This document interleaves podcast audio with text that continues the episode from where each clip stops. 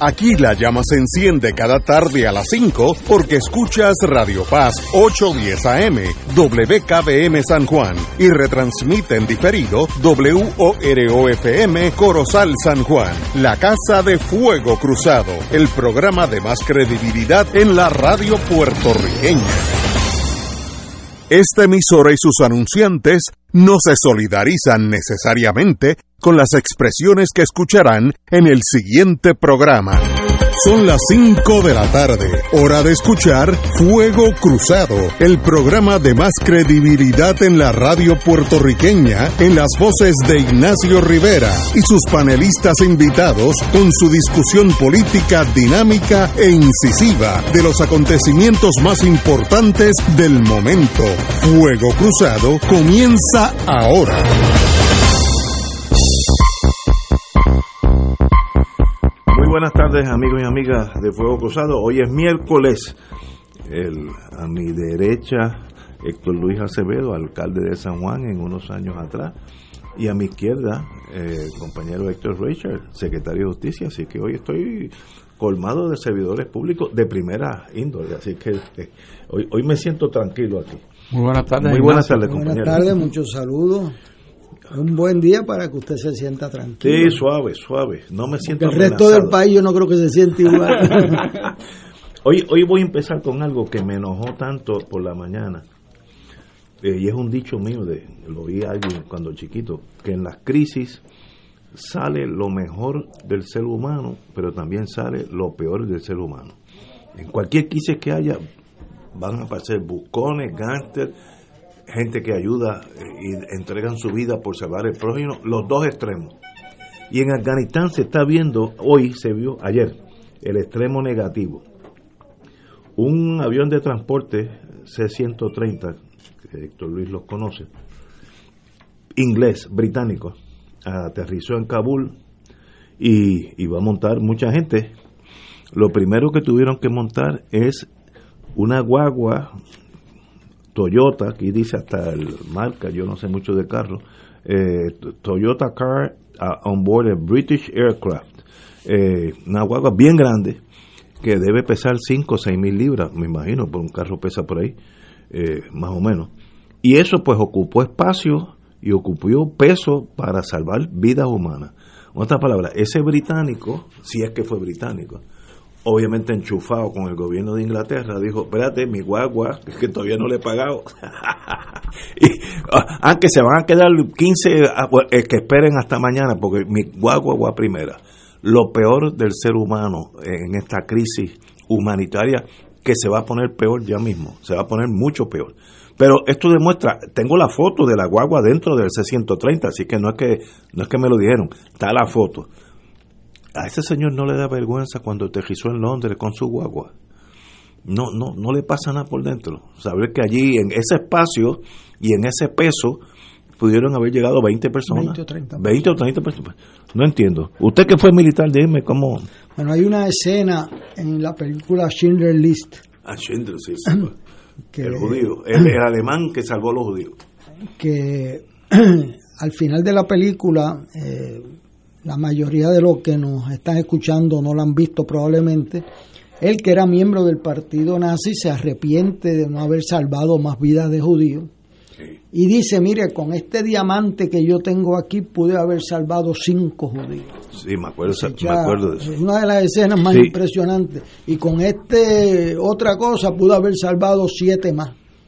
De hecho, él salvó más judíos que los que quedaron vivos en toda Polonia. O sea, de eso se trata cuando las grandes desgracias de los seres humanos. Eso no tiene perdón de Dios. No, no, o sea, ¿cómo es posible que tú estés, primero, un error del presidente Biden?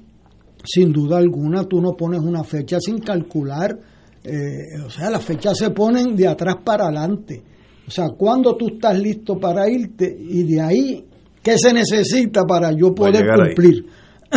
Obviamente alguien no hizo ese trabajo este, él está con su palabra comprometida para agosto 31 sacar a las tropas americanas, pero hay decenas de miles de personas, incluyendo todos los estudiantes de la Universidad Americana eh, de Kabul, oye, sí. que tienen la, son 1.200 que se han ido para sus casas fugados porque este, las listas las quemaron al salir porque los van a venir a buscar. Este, el, el, el, equipo femenino de Afganistán está en Australia. O sea, especialmente las mujeres por el tipo... Que, no pueden hacer atletismo. De, de institución que tuvo el, el talibán cuando estuvo en el poder. Ahora han hecho unos gestos que hay que ver cuántas semanas duran, ¿verdad? Este, pero ciertamente los americanos, el que planificó eso lo, lo dijo en una situación que hoy los europeos dudan del liderato de los Estados Unidos para poder hacer alianzas. Este, ¿Cómo a alguien se le ocurre meter un camión, una guagua, en un sitio donde se determina si tú vives o mueres si logras salir? Eso me dañó el día ver eso, lo que es el ser humano. Demuestra falta de, de buen juicio, como decía un profesor mío. Eso se llama sentido común, que es el menos común de los sentidos. Este, tiene una situación explosiva donde hay vida y muerte y él, su guagua va primero. Y su guagua va primero. Compañero Richard. La, la nota es que el caos que uno puede presenciar ahí y, en vídeos es a tal grado que una persona sensata, que estoy seguro es que da entrada al cupo del avión, no impidió que entrara el, el carro, porque me parece a mí que la visión de rescate es de personas, no de objetos eh, de uso. Así que a alguien en, en posición de mando de, dar acceso al avión, sí, obviamente, pues, se anuló el entendimiento. No, no, le dieron órdenes. Cuando llegue Chencho allí con la guagua, déjalo entrar. y usted es, posible. del avión, un militar, pues sí, señor. Todo es posible, no, pero, pero no es probable. Qué tragedia humana. Porque si estamos hablando de los ingleses, los ingleses eh, tienen reglas sí, sí, son, son gente culta y fina. No, creo yo que, pero, un, oficial inglés vaya a decir, no, no, no, aquí caben 20 personas y vamos a poner un carro. No, no creo que sea así. Pero, mira, en la misma noticia, esto no lo había visto, ahora que lo veo, sale el lado positivo del ser humano. Paul Farding, Royal Marine, la Infantería Marina Inglesa, fundó allí en el aeropuerto un animal shelter rescatando perros, cats and donkeys, eh, porque los abandona la gente. Y ya tiene él 140 dogs and 60 cats, 60 gatos, que ya tiene arreglo para sacarlo del país bajo una operación británica, Operation Ark, como el arca de Noé. Fíjate, y eso, un Royal Marine está entrenado para matar gente. Esa es su función. ¿Y por qué se dedica a eso? Porque sale lo mejor en las crisis. Igual el de la guagua, eh, que es lo negativo, y ahí este Royal Marine, que está entrenado para combate, se dedicó a salvar perros. Eso, qué bonito el ser humano, contrastante, vamos a ponerlo así. Y ahorita vamos a hablar de aquí, que hay, aquí hay crisis también. No, el de la guagua, pero parece en la misma, en la misma índole. Bueno, hablemos de la pandemia. Como todos sabemos, la pandemia continúa. Eh, hay muchas noticias que siguen, eh, sigue increciendo la contaminación entre unos y otros. Eh, las escuelas ya empezaron, así que es obvio que habrá en el Departamento de Educación los mayores, si no están vacunados, van a contaminarse que me sorprendería que no todos estén vacunados, pero yo no apuesto. Eh, está pasando eso. ¿Por dónde ustedes ven el, el asunto este de la pandemia en Puerto Rico, que es lo que nos, nos atañe inmediatamente? ¿Cómo lo ven y qué se puede hacer qué se está haciendo? ¿Vamos bien, vamos mal? Compañero Richard. Bueno, si tú, tú contrastas el día de hoy con un año atrás, es un, es un buen ejercicio. O sea, hoy hay sobre mil y pico de personas que están eh, afectadas, eh, diagnosticadas en el día de hoy, y tienes sobre 500 y tantos de personas hospitalizadas y tienes 20 personas fallecidas. Un año atrás pues si mal no recuerdo, había un total de 70 y pico de personas que ese día aparecían eh, con COVID. Había menos de, de 10 personas eh, en condiciones hospitalarias y, había apenas creo que una persona fallecida. O sea, yo creo que no hay discusión de dónde estamos. Y si miran las medidas que había hace un año atrás y las de hoy, excepto por el efecto de los vacunados, pues no hace ningún sentido.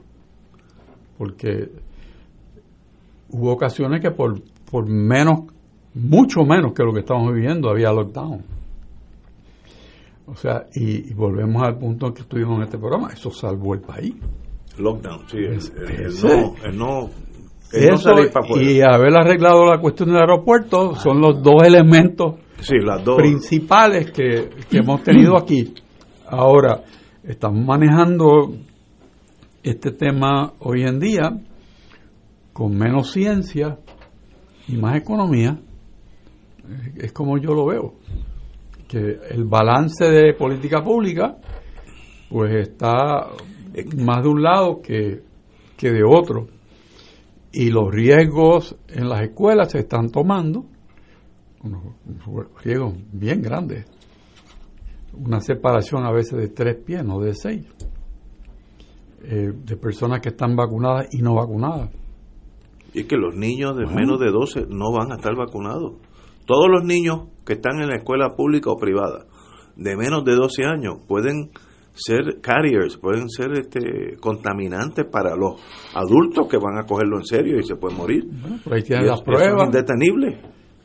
pruebas. También tienes un problema con la estadística, que a pesar de que ha habido cambios en esa, en esa parte de la ecuación, eh, la persona que entró eh, nueva a la posición pues tiene una, filosofía entendió salubrista pero pero todavía no, no tienes la información que, para tomar decisiones correctas sobre el tema. O sea una cosa bien compleja. y en este programa pues los, los, los lunes y los viernes el doctor Cabanilla viene y nos da la clase. Pero yo no sé cuánto lo están escuchando. Bueno a mí me sorprende la cantidad de personas racionales, estoy partiendo de esa premisa, que no se han vacunado. Yo no entiendo eso, no. Hasta ahora nadie me ha explicado. Porque hay gente que no tiene dos dedos de frente y eso pues yo, eso, con eso yo no tengo problema. Ahora, hay gente que yo conozco que son seres humanos racionales y tienen 80 teorías.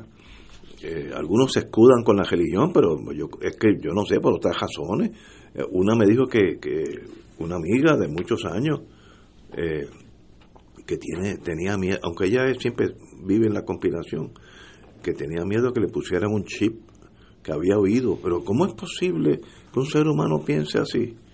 El ser, y como decíamos en inteligencia, ¿y para qué la CIA quiere ponerle un chip a esa señora? Ella es la jefa del Pentágono la diseñadora de submarinos nucleares. O ¿cuál es, ¿qué es lo que tiene el Estado que controlar la vida de ella? Tampoco el ego, uno puede pensar que Estados Unidos y el FBI está detrás de mí, porque no tiene tiempo ni, ni necesidad. Pero, pero eso está corriendo y me sorprende, todavía hay un veintipico de por, de por ciento, lo leí en uno de los periódicos de hoy, de los mayores que no están vacunados. Yo pensé que eso era 100 hace tiempo. 20%, pues, ¿y qué pasa? No, no, no entiendo. Héctor Luis, dígame, bueno, ayúdanos, ayúdanos. Eh, hay tres consideraciones que se traen sobre este tema, el cual nosotros fuimos los primeros que advertimos y respaldamos a la gobernadora Correcto. Wanda desde su primera actuación cuando era minoritaria esa actuación. El primero, para ser real, el primero que lo dijo fuiste tú. Héctor Luis Acevedo, fue el que primero levantó la voz aquí en este programa. Y los dos estuvimos de acuerdo contigo, pero tú fuiste el que levantaste. O sea, y cuando hacen algo bien, hay que felicitarlo.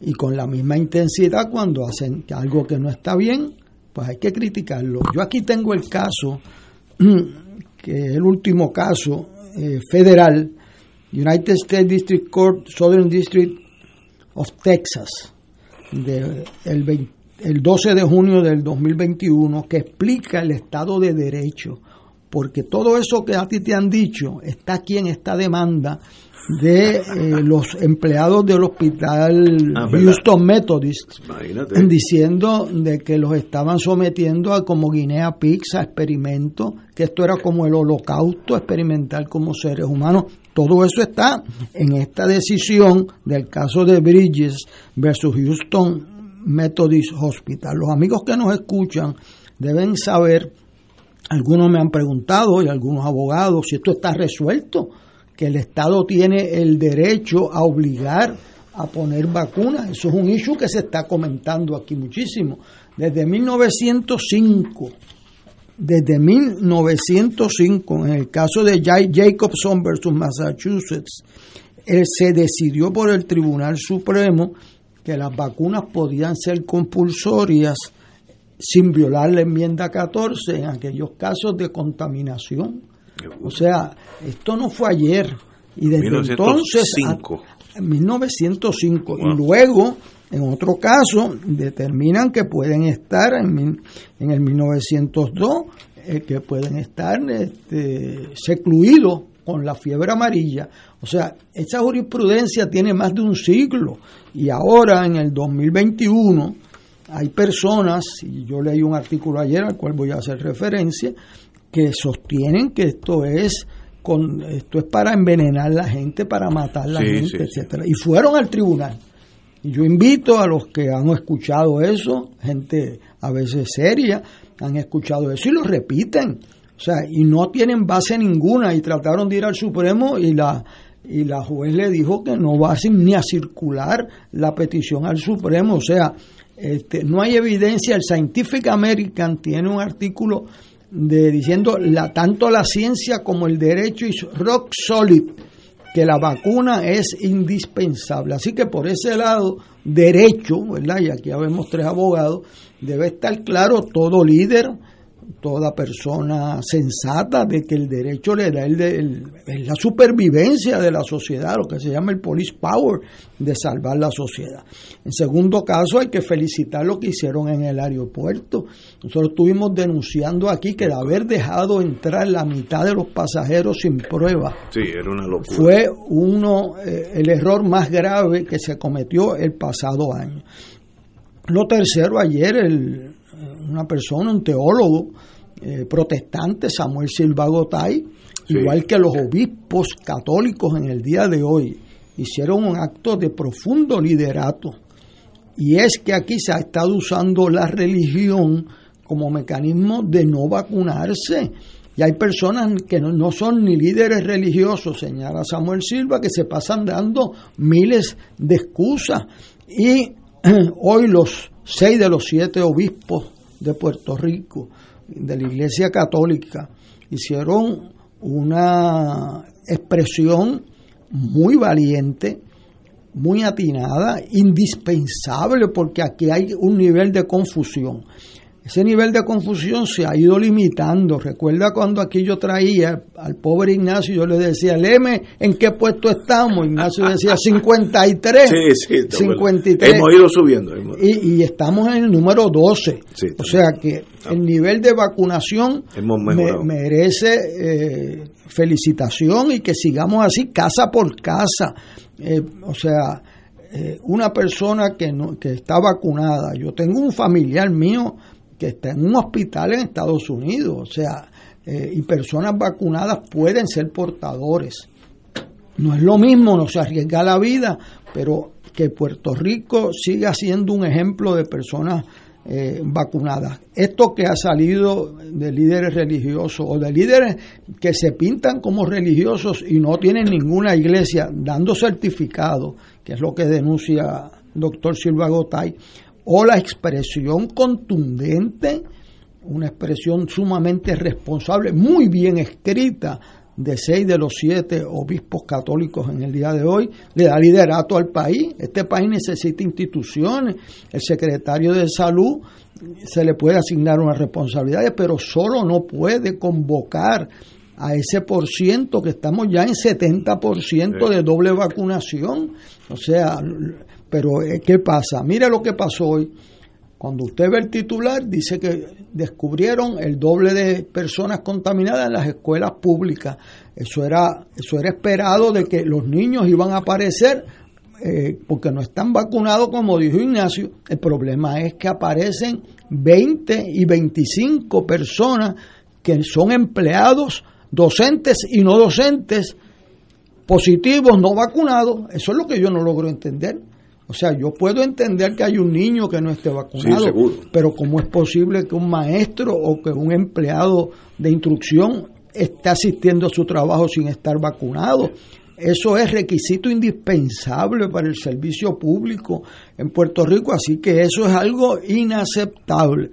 Según felicitamos los esfuerzos que están haciendo, la vacunación y que sigan en lo que hicieron eh, algunos alcaldes como el de Villalba, vamos casa por casa aquí, no se me queda uno porque es una vida que vas a salvar. Estos discursos de que son Guinea Pigs, de que esto es un experimento humano, de que le van a poner un chip, de que esto es como los juicios de Nuremberg, todo eso está escrito aquí en una, en una eh, demanda y no le dieron ningún crédito. Eso no tiene ninguna validez legal ni científica. Y yo quiero en la manera más categórica que, Dios me dé la oportunidad de decir que aquí la diferencia entre mil personas que murieron y que vivieron fue que dejaron entrar los que no estaban con pruebas. O sea, un error humano. No es que vino y que era el día que le tocaba morirse. Es que se cometieron algunos errores. Y el peor error que uno puede hacer ahora es que las instituciones que están muy débiles en este país, muy débiles, una, no tenemos secretario de educación, no tenemos presidente de la universidad, instituciones muy débiles, el Supremo en llama, y entonces la, la iglesia no puede estar unánime, hay gente en diferentes, hay iglesias que se han contaminado, o sea, las instituciones del país están muy débiles. Hay que forzar, como hicieron los obispos hoy, como hizo Samuel Silva Gotay ayer. Eh, no se puede eludir esa discusión y hay que actuar con todos los datos que uno tenga porque a la larga la pagan los, los más vulnerables. ¿Cómo es posible que haya un empleado que esté contaminado sin las vacunas yendo a trabajar al Departamento de Educación? Para mí inexplicable. Eso es negligencia. Compañero Rachel la expresión de los, señores obispos, como dice Héctor Luis, 6 eh, de 7, eh, es, algo que, debe mirarse con, mucho detenimiento y que que se quiera enterar realmente de lo que es el pensamiento religioso de fe, lo que es la ética y lo que son los principios correctos de una sociedad organizada, pues deben leer este documento, porque, como decía Héctor, está muy bien escrito, pero también muy bien pensado y sostenido por argumentos que no son ligeros, son argumentos muy fuertes e importantes. Y como señores obispos y como conocedores de, la fe, de la teología, de la moral, de la sociedad, de la familia, se toman el cuidado de ir de lo específico que es el problema que tenemos de frente a lo general. O sea, tenemos el COVID y entonces la respuesta científica al COVID, que es la vacuna, y entonces los obispos dicen, bueno, ¿qué piensa el Santo Padre? El Santo Padre hace rato, pero mucho, mucho rato, que dio el ejemplo vacunándose. Y el, y el Santo Padre emérito también se vacunaron los dos. O sea que no es posible que esté el chip que menciona Ignacio. O sea, estamos hablando de, de, una actuación seria de ejemplo para que las congregaciones y los católicos y los cristianos y los seres humanos se den cuenta que hay una voz seria, una voz con autoridad, que, que dice, mira, vamos a resumir por qué debemos nosotros vacunarnos, pensando en que somos una sociedad. Y el Santo Padre dice, mira, esto se reduce a que es un acto de amor. Qué cosa tan bella y tan sencilla, pero no tan liviana, porque el amor no lo podemos entender como mundanamente pensamos de, de me gusta una persona y quiero estar con ella. No, el amor es entrega, es dación, es querer hasta morir por el otro, es sacrificio. Y entonces, una cosa que es tan sencilla como la vacuna, el Santo Padre la, equipara a un sacrificio. Mira, si no es por ti, hazlo por todos los demás. ¿Por qué? Porque somos, somos un racimo. Somos todos hermanos en este planeta. ¿Y por qué la ignorancia de uno o la testarudez de otro va a lograr que se infecte la humanidad? Y entonces el documento entra en consideraciones éticas. Y no los voy a cansar con, los detalles, pero también discute cuáles son las libertades individuales versus las libertades colectivas. Y seguimos navegando por el documento y nos dice claramente que eso lo tenemos que mirar a la luz del principio del bien común ya estamos realmente frente a un tratado de lo que es el problema ético y la respuesta ética y moral de un ser humano en una sociedad. Y aterriza en la libertad de conciencia, que es lo que dicen algunos. No, si, si tengo libertad de conciencia para no hacerlo, bueno, señores, pero la libertad de conciencia no es un revólver que tú se lo das a un loco para que dispare a mansalva sin saber lo que está haciendo, porque la conciencia se forma. Si yo no formo mi conciencia, yo no puedo adecuadamente utilizar la conciencia para dirimir lo que es el bien y lo que es el mal. Y aún así, este documento es tan respetuoso que abre espacio para que existan objeciones de conciencia a una cosa que científicamente está probada. O sea, que, que puede existir una conciencia bien formada que pudiera decir, no, tengo razones. Pero lo que no podemos decir es que tenemos razones religiosas. Y ahí es donde este documento aterriza. No puede ser una razón religiosa porque en fe como ha dicho también otros, otros ministros de la fe, no, solamente los señores obispos. No hay razón en fe para decir que no se vacune. Es interesante las cosas que uno ve en redes sociales que le, le envían los amigos. Y una de ellas dice Jesús 2021. Y se ve a nuestro Señor Jesucristo predicando con una mascarilla. Ah, sí. Y lo que dice el calce de esa, de esa representación es Dios es amor. Y volvemos al punto de partida. De eso es que se trata. ¿Por qué voy yo a contaminar a mi hermano? No hay razón alguna para eso.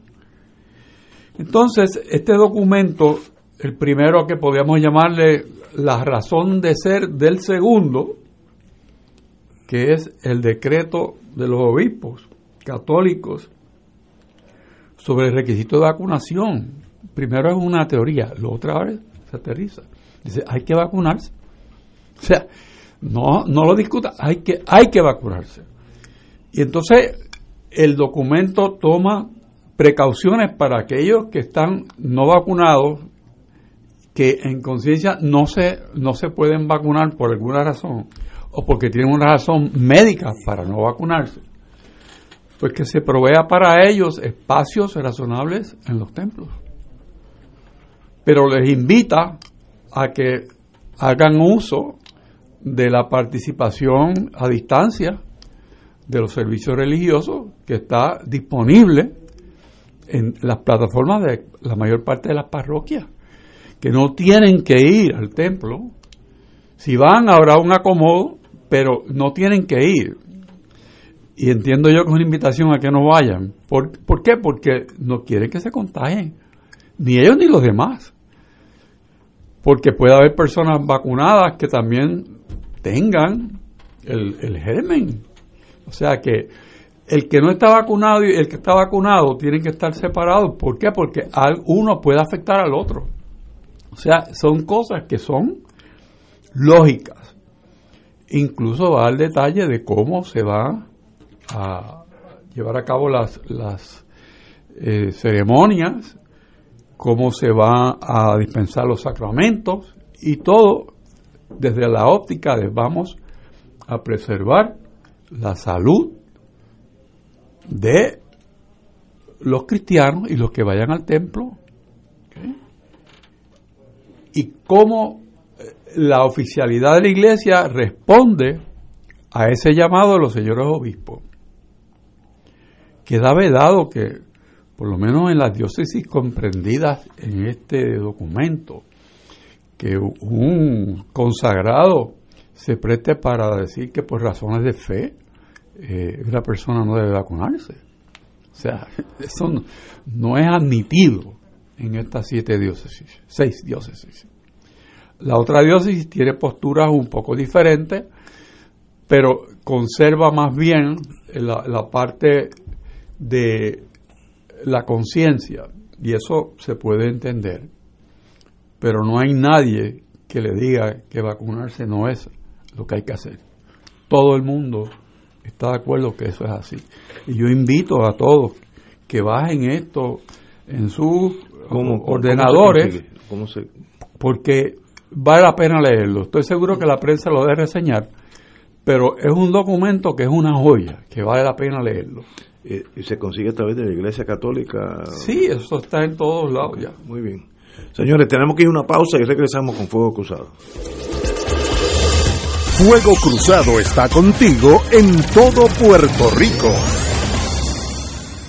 Por más de un siglo, juntos hemos encontrado en la YMCA de San Juan un lugar seguro donde desarrollar nuestro potencial. Aquí encuentras una variedad de programas deportivos, educativos y de bienestar, como gimnasio, yoga, natación, baloncesto, y centro preescolar.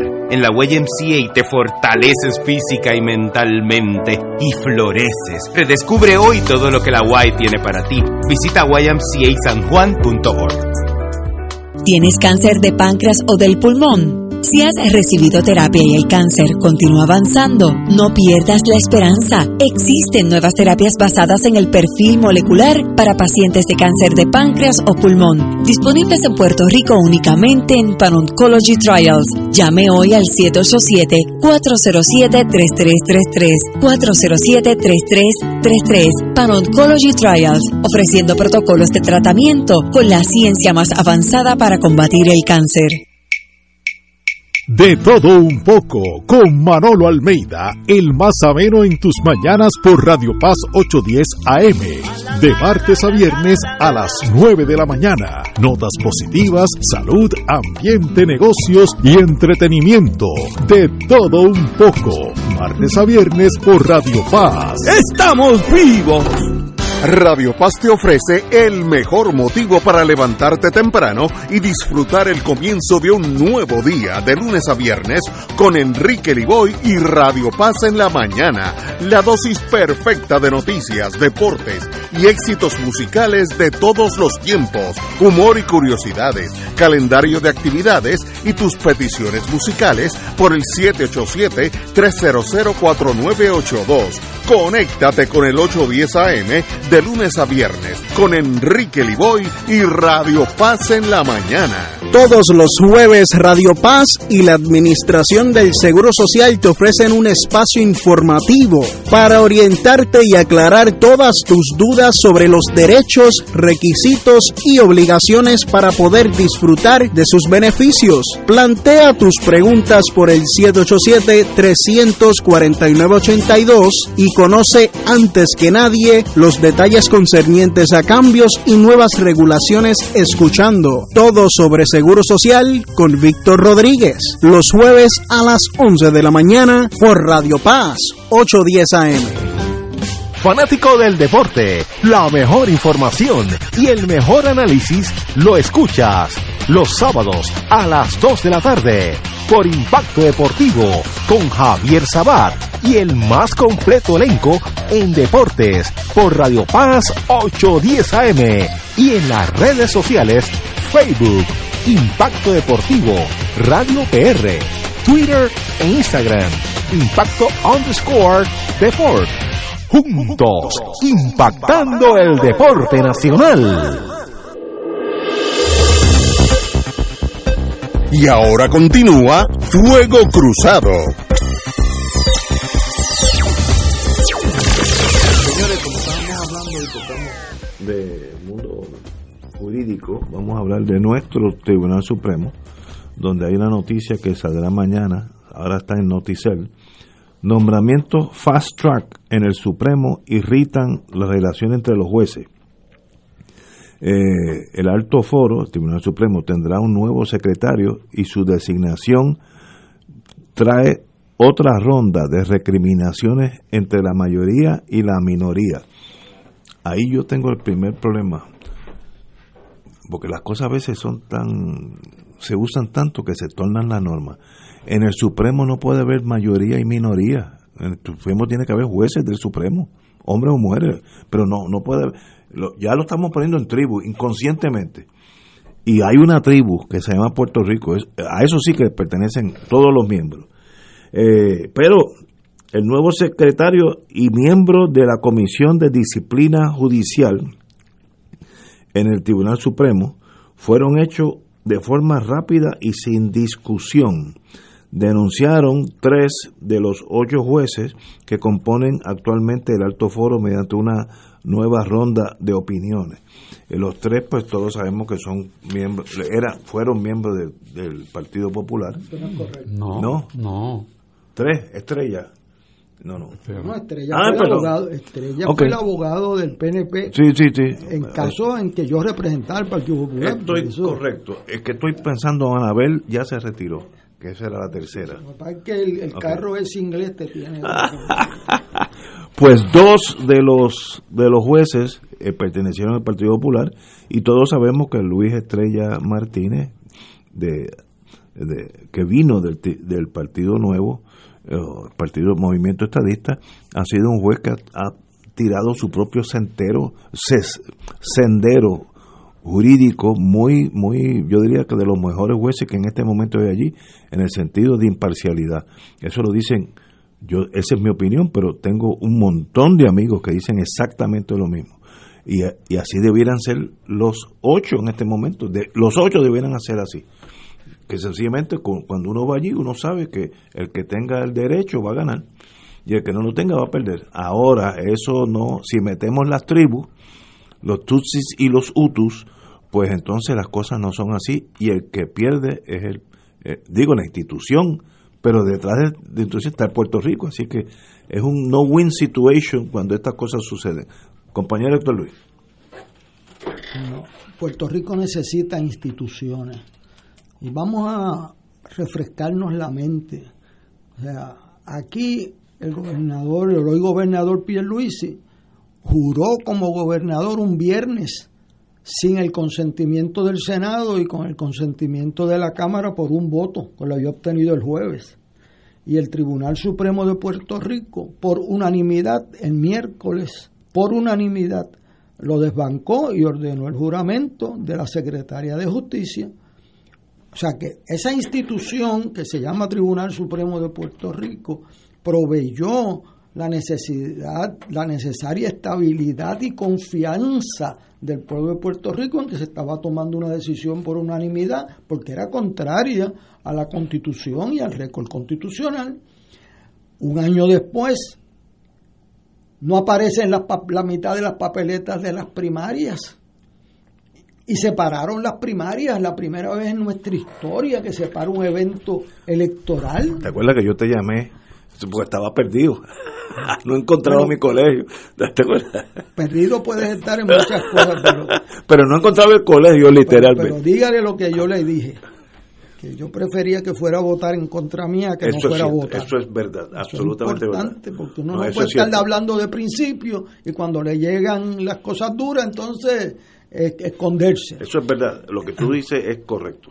Y eh, nosotros necesitamos un Tribunal Supremo unido respetado y entonces estas actuaciones el nombramiento de las comisiones de ética y a hoy eh, este nombramiento de un secretario que no se somete al cuerpo, ese era un nombramiento que lo hacía el juez presidente con, el apoyo de, los, Y ahora le quitaron ese poder, le quitaron el poder de nombrar los presidentes de las comisiones locales de elecciones, eh, están repartiéndose allí la presidencia y lo último que hacen es que lo que dice el juez Colón, con mucha valentía en su voto, y el juez Estrella, eh, eh, y la juez no O sea, ¿cómo es que posible que tú circules una nominación por la mañana y por la tarde sin reunir el cuerpo? Cuando ese es un nombramiento del cuerpo. Eso estaba hablado ya. Eso estaba hablado y ahí están, están las fechas y las horas.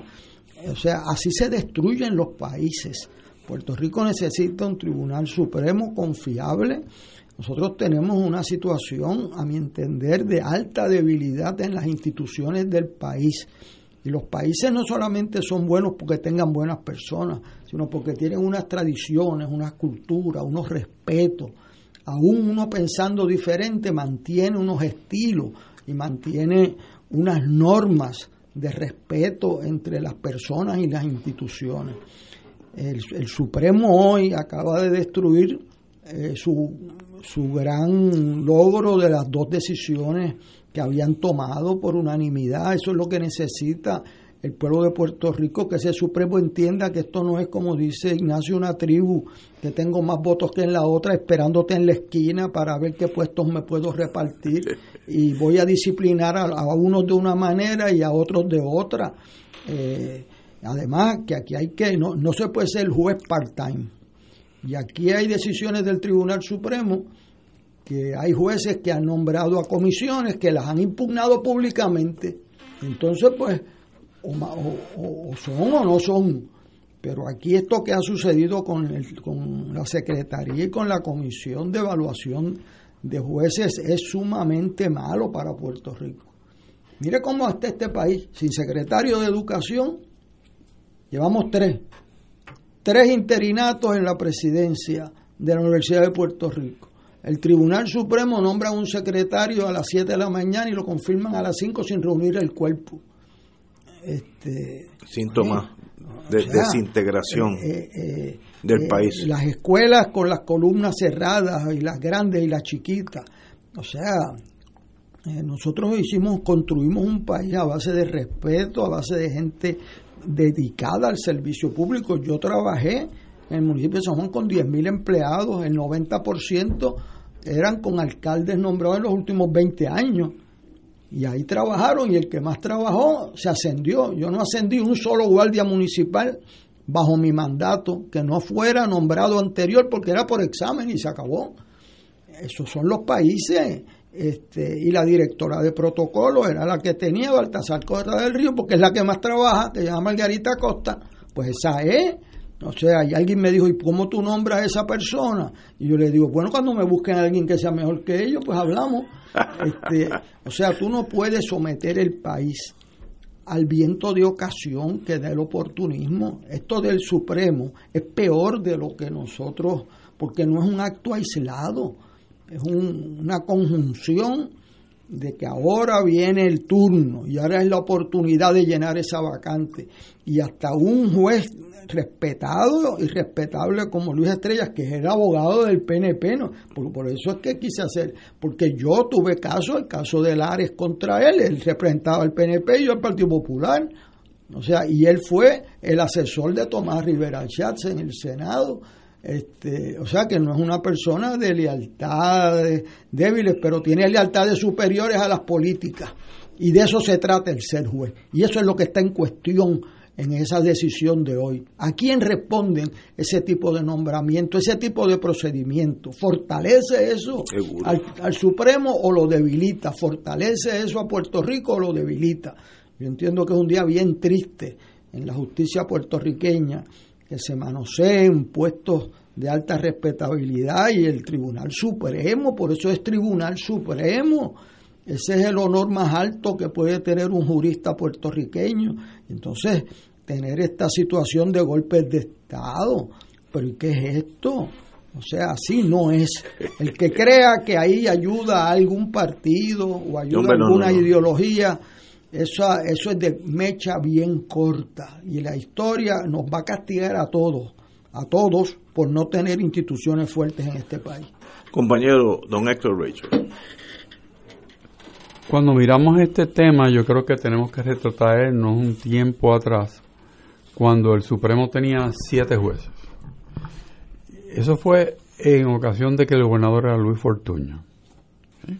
Entonces, ahí hubo una serie de vacantes en que el gobernador, entonces Fortuño, tuvo la oportunidad de llenar, pero no fue suficiente eh, el apetito que él tenía para tener juez en el Supremo, sino que se expandió el Supremo dos posiciones más, de tal suerte que no habría duda que su plan se consumaba de una forma completa.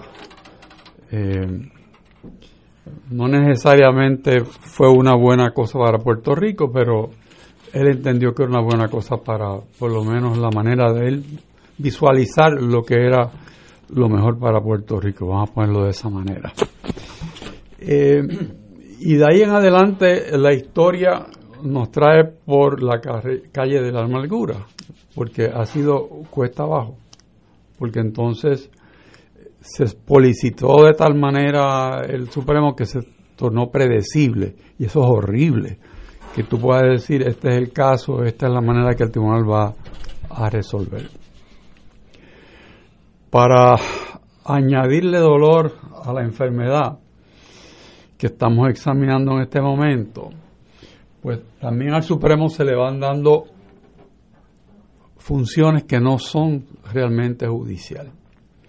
Y, y, se le van dando y dando y más. Y la joya de la corona es la ley electoral. No nos podemos olvidar que el presidente de la comisión electoral, pues si hay un tranque es el Supremo que lo va a nombrar. O sea que, ¿y qué pasa con las decisiones del que haya que revisar? Cuando la propia criatura del que la crea es el que se ha de juzgar. O sea, ¿cuánta imparcialidad podrá haber ahí? ¿Ah? Eh, confía uno, que eso para un abogado es fatal. Si tú no confías cuando vas a un tribunal, eh, el sistema se desploma. Pero fíjate tú, a donde a donde yo he querido traer la conversación. Es ahora. Sí, ahora. O sea, no es no es que esto se resolvió, no, no, no, no, es que es ahora. Es que desde el año pasado vamos a decir, desde junio del año pasado, estamos dándole cantazo a esto, de que hay un problema serio que no se ha atendido todavía con la ley electoral. También. ¿Eh? O sea, eso está ahí, entonces pues cantamos otras canciones y nos olvidamos de que esto, que para Hosto era el cuarto poder, era el poder electoral, pues para nosotros parece que no tiene importancia porque lo estamos relegando a qué, qué pasa. Bueno, ya, ya pasó una sesión legislativa. Hubo un GEM por, por este proyecto, que fue Selhammer, y no pasó nada. Se fastidió el país porque no tiene los servicios de un secretario de, de Estado eh, probo. ¿Ah? Pero sigue, sigue el tema electoral ahí y el Supremo va a tener una pelota de conflicto porque va a tener que decidir quién va a ser el, el director de esa entidad y va a tener que pasar el juicio como ha pasado durante todas estas primarias y las elecciones en las decisiones que toma esta persona. ¿Y cómo es eso? O sea, ¿cómo nosotros diseñamos ese, ese animal de cinco patas?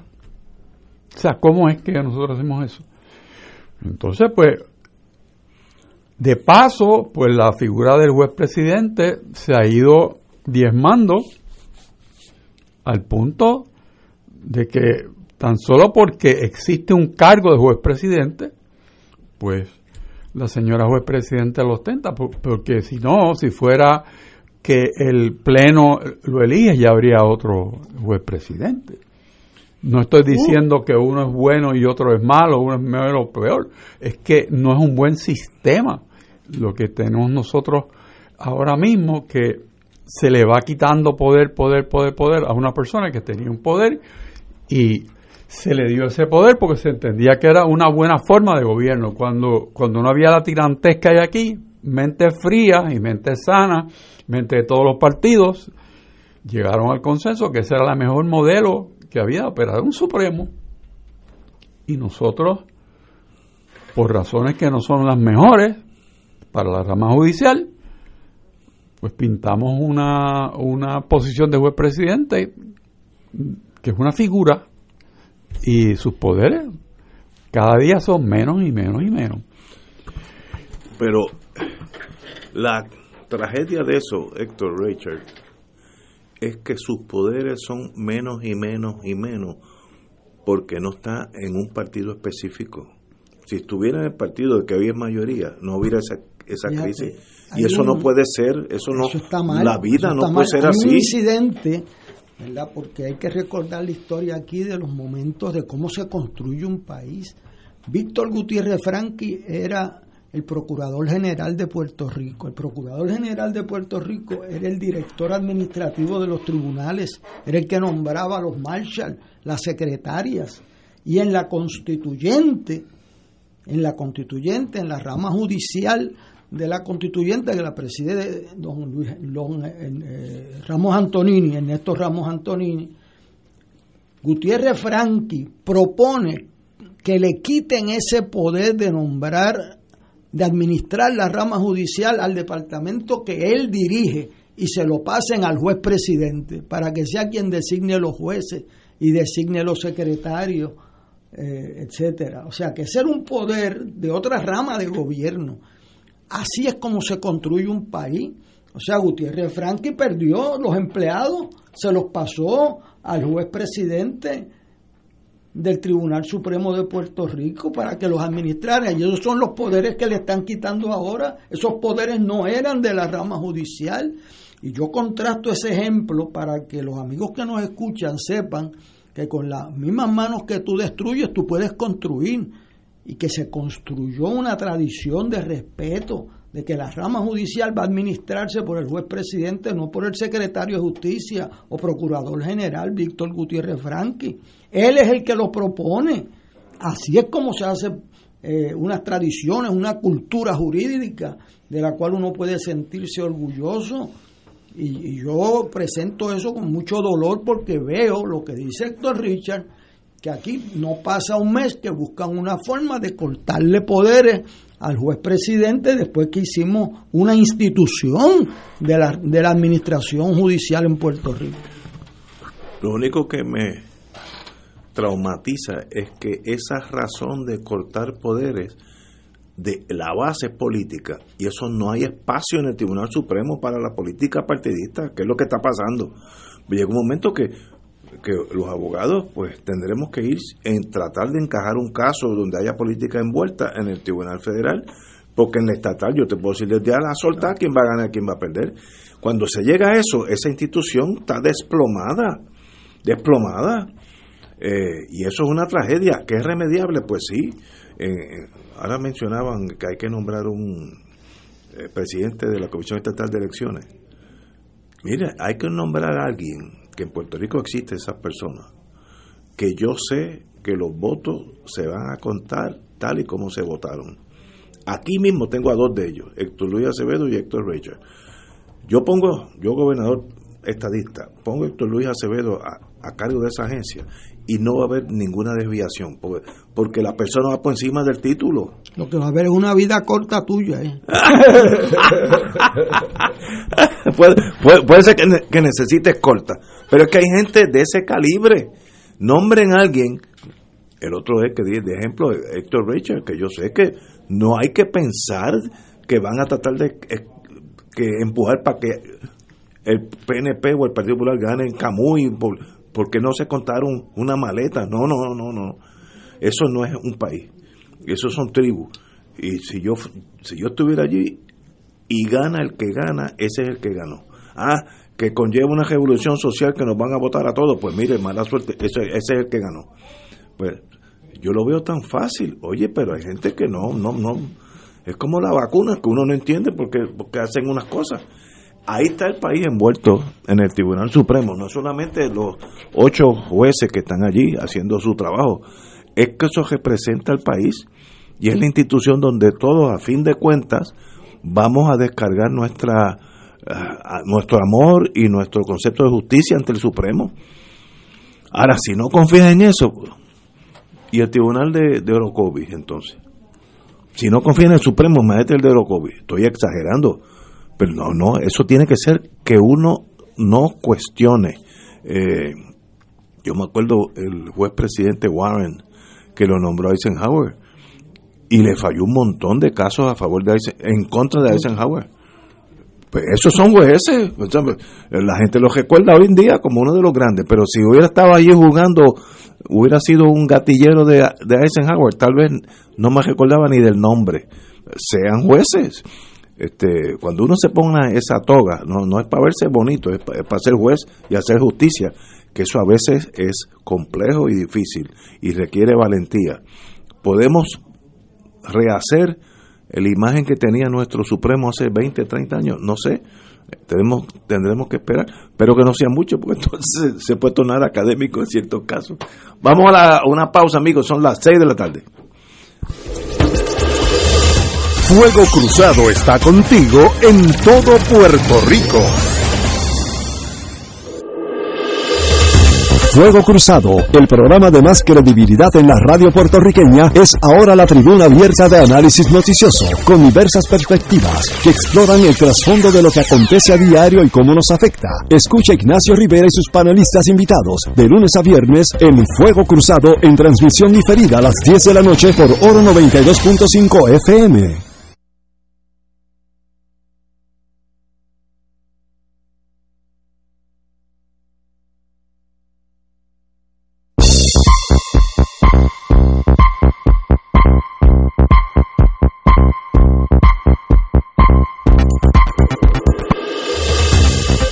Aquí la llama se enciende cada tarde a las 5 porque escuchas Radio Paz 810 AM, WKBM San Juan y retransmite en diferido WOROFM Corozal San Juan, la Casa de Fuego Cruzado, el programa de más credibilidad en la radio puertorriqueña.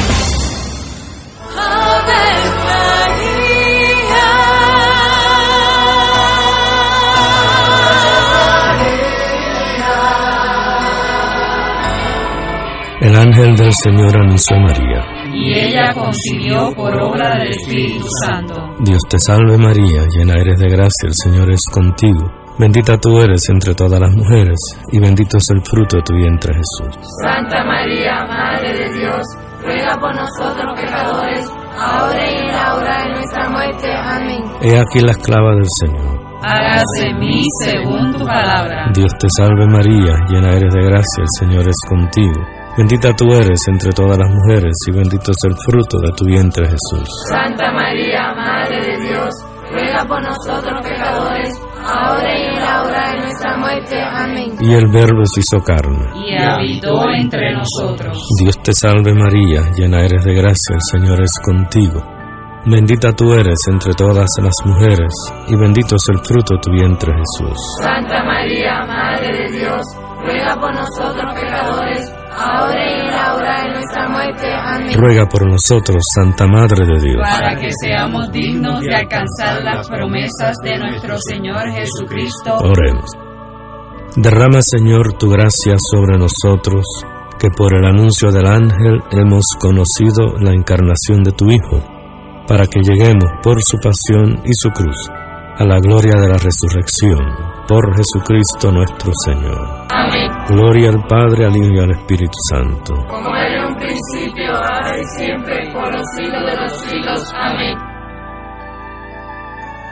La tecnología avanzada al cuidado de su salud tiene un nombre. Advanced Imaging Interventional Center. Siempre con innovadores servicios en radiología diagnóstica y un personal certificado brindándole confiabilidad con resultados más certeros en todas sus pruebas. Ofrecemos MRI, tomografía computadorizada, angiografía digital, neuroradiología, sonografía y ahora con nuestro nuevo servicio avanzado de PET-CT para pruebas de alta eficiencia. Advanced Imaging, edificio Arturo Cadilla, Centro Médico San Pablo Bayamón, 269-2442.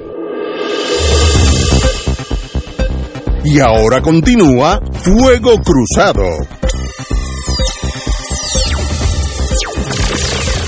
Como tenemos aquí un secretario de justicia, quiero que comente sobre la ley que el gobernador firmó ayer, que ordena la presencia de fiscales del Estado en toda vista de ley 54. Eh, yo, antes de yo hacer comentario, como tenemos un secretario de justicia, diga usted, ¿qué piensa de eso?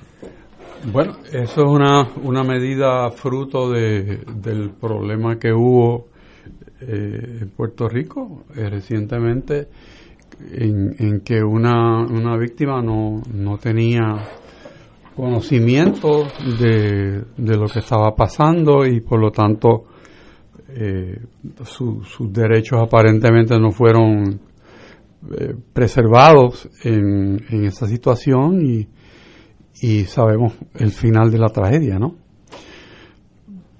Pero yo entiendo que no hay nada incorrecto en que una víctima esté asistida en, en una vista de esta naturaleza. Yo creo que eso es saludable.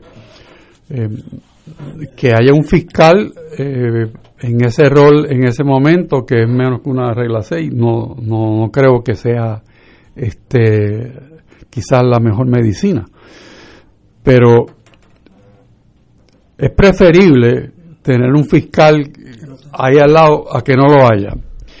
O sea, eso es así. Si esa es la medida más adecuada para la situación común y corriente que sucede en los tribunales en esas situaciones, pues yo creo que es un poquito excesivo, pero prefiero, vuelvo y subrayo, que haya ese exceso de cautela a que haya la ausencia de, de ayuda para esa víctima. Compañero. Yo tiendo a concurrir con el licenciado Richard.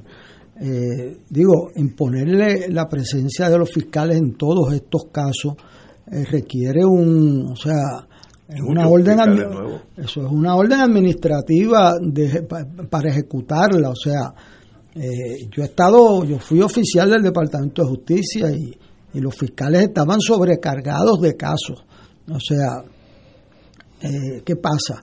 Cuando se toca una fibra moral en un país de indefensión de los más vulnerables, que es lo que ha pasado aquí, pues esa fibra moral requería acción.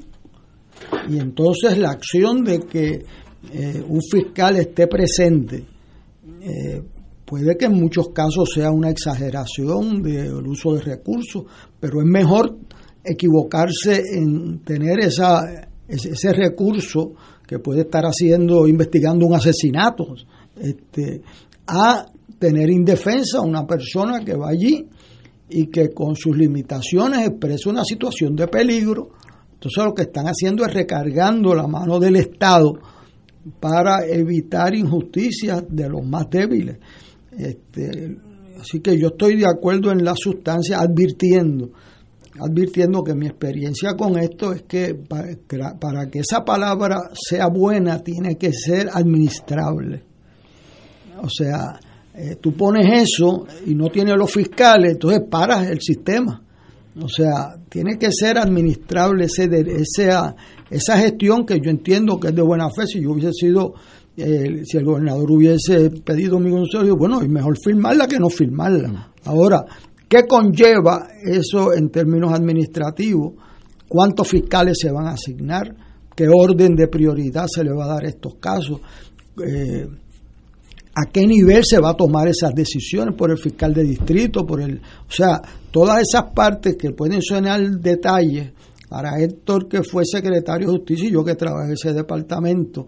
Esas son situaciones que se dan todos los días. Todos los días. Y que, y que tienes que tener eh, contestación porque si no tienes una sala parada allí este, y el fiscal está viendo un caso, lo vas a sacar de un caso para ver otro.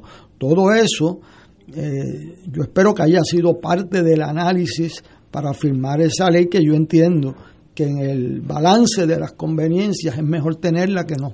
Yo creo que hay algo, hay algo de examen desde el punto de vista de personal, porque en los nombramientos que se están enviando a la legislatura hay un número de fiscales y procuradores que me parece a mí que van dirigidos en esa, en esa dirección. Eh, el, secretario Emanueli ha hecho expresiones en esa, en esa dirección. Eh, pero vuelvo y digo, hay que tomar eso con mucha cautela porque puede, puede ser que los recursos no se dirijan en la forma más apropiada. Pero eso es una decisión del fiscal de distrito y tendrá que manejar cada uno su situación. Eh, y por lo general los fiscales de distrito no tan solo son buenos fiscales, sino también tienen una mano administrativa este, bastante buena, cosa que, que puedan enfrentar todo lo que le, le, toca a una fiscalía de distrito. Y debo apuntar también, como he dicho en otras, otras ocasiones, que el volumen de trabajo criminal y civil está bajando.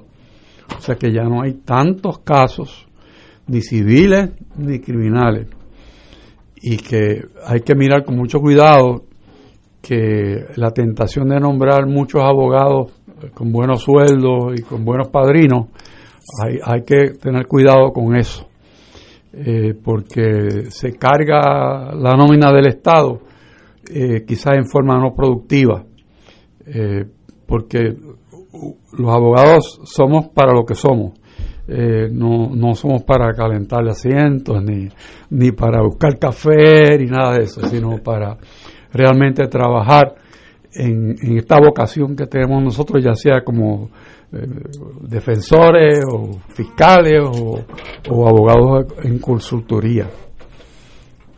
Yo, como, como practico bastante esa regla 6, que es el equivalente a emergencias médicas en el centro médico, es el equivalente. Allí pasan las cosas increíbles en, en la regla 6, es el primer choque entre el ciudadano y, el, Estado para determinar causa, etcétera, etcétera. Eh, yo creo que la idea de los fiscales es excelente. Eh, yo me acuerdo, hay, ciertos casos que son extremos. En este caso, mujeres que han llegado a Carolina, donde iba mucho, porque tiene una ley 54, pero ellas no saben, entran al salón, ¿qué hago ahora? Pues mire, ese señor que está allí, el alguacil es el que tiene un montón de papeles, vaya y se presenta. Ah, pues ya no saben eso. Y ok, ya, ya me, ¿y qué hago ahora? Pues siéntese, van a llamar su caso eh, uno allí más bien de, de, amigo de la corte, de amigo del ser humano. Y a veces algunas de esas mujeres tienen un estado de nervio, de nerviosismo, que es difícil, difícil comprender, temblando, con lágrimas, pero de miedo, no, miedo al sistema, que se sienten este, en un ambiente totalmente hostil, que lo es Así que si tú tuvieras un fiscal que diga, mire señora Pérez, ven acá, yo soy su fiscal, no, no se preocupe, usted va a decir la verdad y, yo va a estar conmigo. Eso nada más es, es, ¿sabe? La paz llegó. Ah, que si el juez demuestra o no causa, ya a esa persona se le va el miedo porque está protegida. Eh, es un ambiente hostil. Eh, los alguaciles pues tienen muchos casos, eh, hablan alto, asustan a la gente. Los abogados de defensa, como nosotros, hacemos lo posible para que mi cliente salga bien, aunque ella salga mal, ese es mi trabajo, ¿no? etcétera. Así que lo veo, lo veo, que esa es la vida de, practicar las leyes. Si me contrata un señor ese es mi cliente, yo acepto e, ese cliente, pues yo tengo que defenderlo allí. Y si una persona, eh, sea mujer o hombre, va a ir al tribunal sin abogado y mi cliente va con abogado, yo tengo una ventaja, porque yo sé, ya yo entrevisté, yo sé por dónde le entra el agua al coco, etcétera, etcétera. Esa es la vida, la, real, la, la, la verdad en regla 6. Así que qué bueno que haya fiscales. Creo que ayer salió también que el secretario de Justicia había pedido unos fiscales nuevos, como 20 o 30, no sé, pues será para asignarlos a esa sala, pues bien, bien, porque ahí hay, miren, bueno, ahí literalmente ha habido muertes, estos casos que pasaron este año, bueno, que salieron de allí sin causa, sin, sin, sin causa, sí, porque no se probó tal cosa, pensando, jugando entre abogados con una persona que no es abogada, y salieron y lo mataron, las mataron a dos o tres. Eso no puede permitirse por un, por un Estado. Eso empieza en educación, eso empieza con una nueva generación, enseñarles desde chiquito lo que vale el ser humano, lo diferencia entre un hombre y una mujer, etcétera, etcétera, sin complicar la cosa con, con seguida se, se mezclan las cosas y las emociones.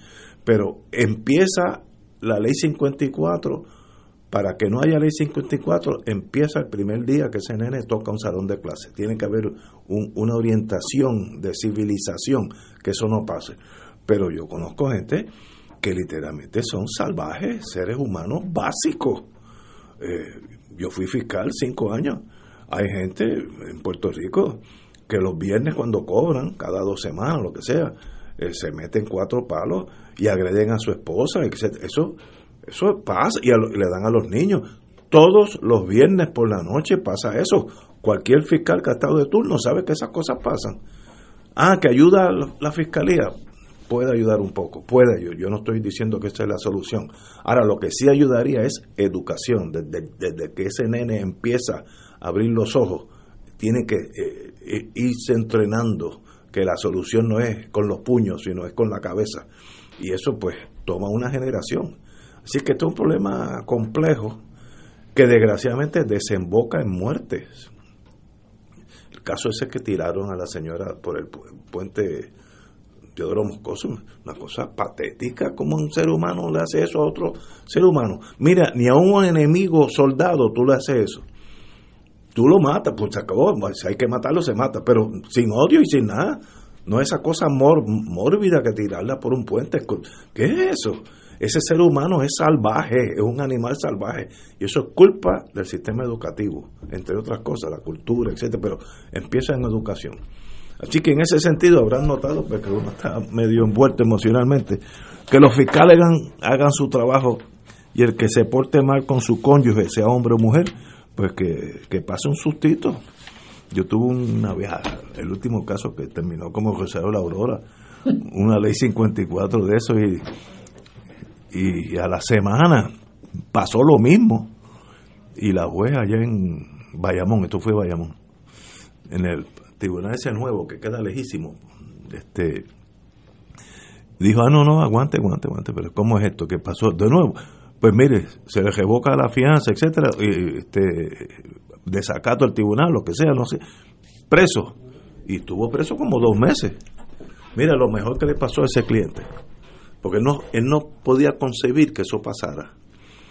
¿Sabes? El, el sistema tan, está tan débil que él sabía que después de una llorona mía, eh, el juez, la juez le iba a dar otro, otro chance. No, dijo, desde hoy, algo así, lléveselo. Ah, que si tengo el carro en el fin, en, el estacionamiento, mire, pues dele la llave al licenciado y él se encargará.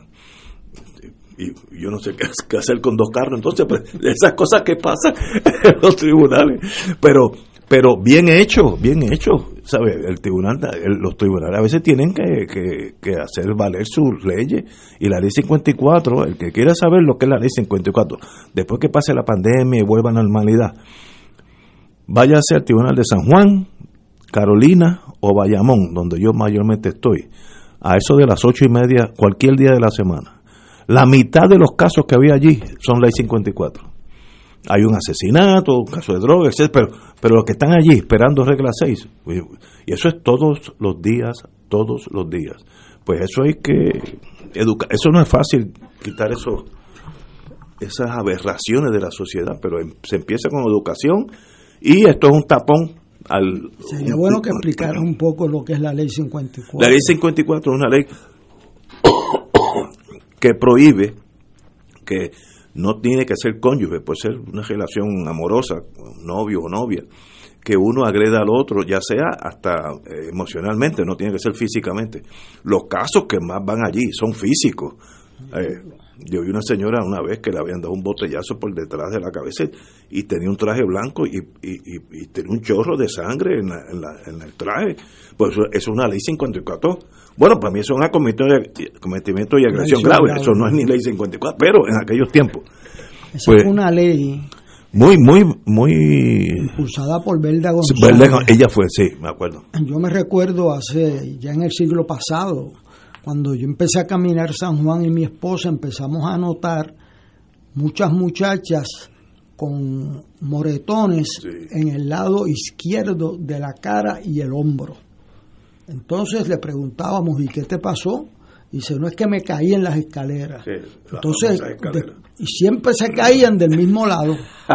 este, y ahí una noche dije, espérate, aquí hay algo raro porque no puede ser que todas se caigan del lado izquierdo. Y es que la mayoría de los agresores son derechos, entonces le, meten. Entonces después, cuando lo llevan a don Ignacio allí, empiezan y le buscan un familiar a, las, a, la, a la agredida para ver si le retira los casos. y hubo que enmendar la ley también.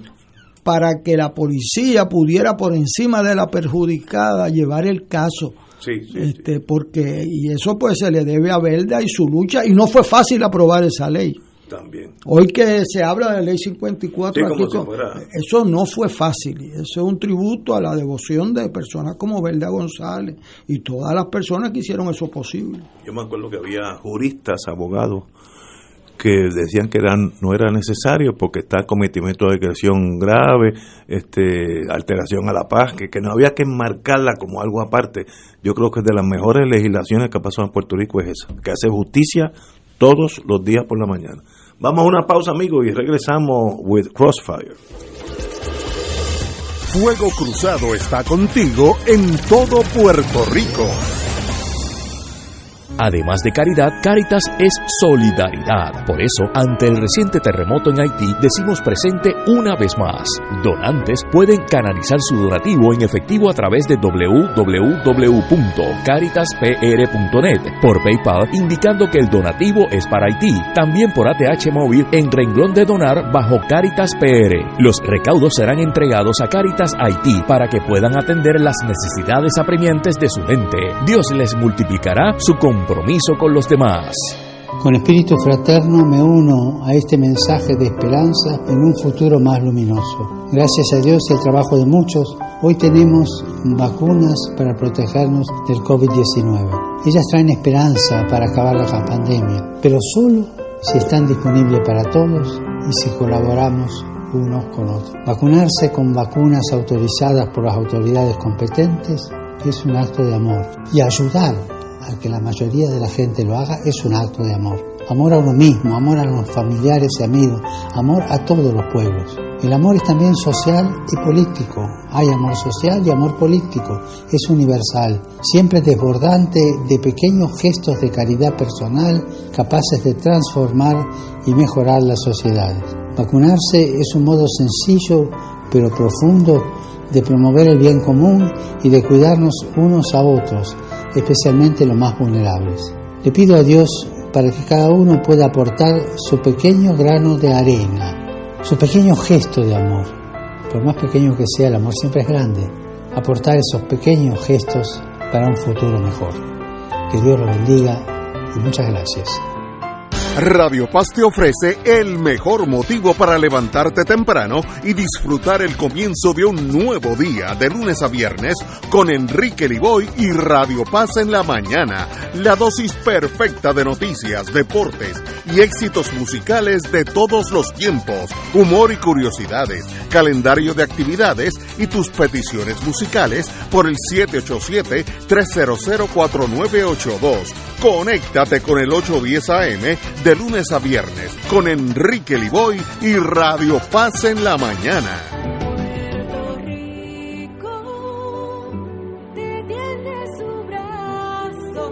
El sábado 28 de agosto del 2021, de 11 de la mañana a 6 de la tarde, se llevará a cabo el primer Provitón, profundo sostenimiento del Santuario Nacional de Nuestra Señora, Madre de la Divina Providencia, titulado Acogidos por la Providencia. Llenos de gracia, oraremos por las intenciones de Puerto Rico, a la vez que estaremos conociendo más sobre nuestra patrona, su santuario y cooperando para sostener las instalaciones y actividades pastorales del santuario. Transmisión en vivo por Teleoro, Canal 13, Radio Paz 810 AM y Radio Paz 810.com y Facebook Live del Santuario Nacional de Nuestra Señora, Madre de la Divina Providencia. Info al 787-646-9448. Contamos con tu oración y contribución. Y ahora continúa Fuego Cruzado.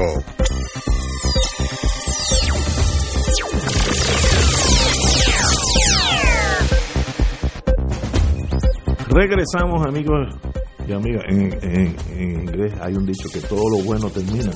Pues lo bueno del PUA termina ya mismo. Este sábado, no, este no, el próximo sábado, 4 de septiembre, unos 63 mil beneficiarios de- de- dejarán de recibir la aportación de 300 dólares semanales, 1.200 al mes, eh, del programa de PUA, programa de desempleo pandémico, eh, mientras otros 57 mil personas enfrentarán una disminución en su cheque de desempleo regular de igual suma o hasta pudieran experimentar la culminación total de la ayuda, si es que ya se agotó las 26 semanas anuales a las que tiene el derecho de recibir esa aportación. Eh, también se acabará la compensación de desempleo mixto que otorga 100 dólares semanales a personas con negocios por cuenta propia que vieron sus ingresos disminuidos por la pandemia. Así que el próximo sábado, no, de aquí a dos sábados, el, la válvula que estaba tirando en Puerto Rico literalmente decenas de millones de dólares eh, cesa y la pregunta es and now what y entonces qué pasará con todas esas personas estoy seguro que algunos volverán a buscar empleo porque yo sé que eh, por lo menos en el en el mundo de, de restaurantes eh, están teniendo unos problemas severos de no conseguir gente. Así que esa gente volverá eso ayuda no ayuda. Qué pasará con nosotros Héctor Luis Bueno, yo creo que aquí eh, uno escucha, ¿verdad?, evidencia anecdotaria de que hay gente buscando empleados. Sí, Este, porque los números, cosa que se discutió en el Congreso, eh, establecían que hay gente que están mejor no trabajando que trabajando, especialmente si tienen un, una visión y que entra algún dinero extra por la vía del ponche, ¿verdad? Este, pero eso estaba advertido, eso venía eh, y espero que tengamos algunas medidas para paliar el efecto humano de eso. Sí, Es que se dejan miles de personas que de un día para otro. de un día para otro y eso requiere mucha orientación del Departamento del Trabajo y buscarle oportunidades para ese tipo de empleado que ha estado beneficiado de esos eh, ayudas federales, pero que sabíamos todos desde el principio que no iban a ser infinitas. Compañero. Bueno, uno esperaría que algo de, de lo que se ha recibido se haya puesto en reserva, aunque las ventas de automóviles y enseres quizás dicen todo lo contrario. el, pienso yo que el aumento en el salario mínimo va a ser algo de ayuda hacia, hacia un futuro. Los, que, los que consigan trabajo pues tendrán derecho al crédito eh, por trabajo que también está disponible y si se logra redefinir el punto eh, en, en que se determina si una persona puede o no participar de ayudas económicas del Estado eh, para que no se penalice eh, cuando tiene un ingreso bajo y que pueda seguir recibiendo a las ayudas que tiene el Estado, pues se podría crear un, un paliativo para esta situación. Pero todo está predicado en lo que he dicho, es que la persona se emplee, porque si no está empleada, pues no tiene acceso a esas otras posibilidades. Bueno, y lo que pasa es que hay que tiene que haber una teoría de que eh, nosotros eh, hemos planteado, o sea, el usar las ayudas del Estado como parte de un incentivo para crear un empleo eh, permanente por tres o cuatro años es lo que a mi entender se cae de la mata, porque si la persona por coger un empleo pierde la ayuda federal, pues Eso es un contrasentido. Es un contrasentido. O sea, tiene que haber una transición de unos años que eso venga a ayudar a que se le brinde un empleo sostenido eh, y sostenible. Eh, ahora, cortar la ayuda, o, pues, entonces, pues eh, es contraproducente porque entonces se suman y restan. ¿Cuánto? Y yo he estado allí cuando suman y restan. Si consigo un empleo para esta persona, ¿Qué pasa con la renta del residencial? Me la suben. ¿Qué pasa con la ayuda de los cupones? Me la bajan. ¿Qué pasa? Cuando tú sumas y restas... Te quedas sin trabajar.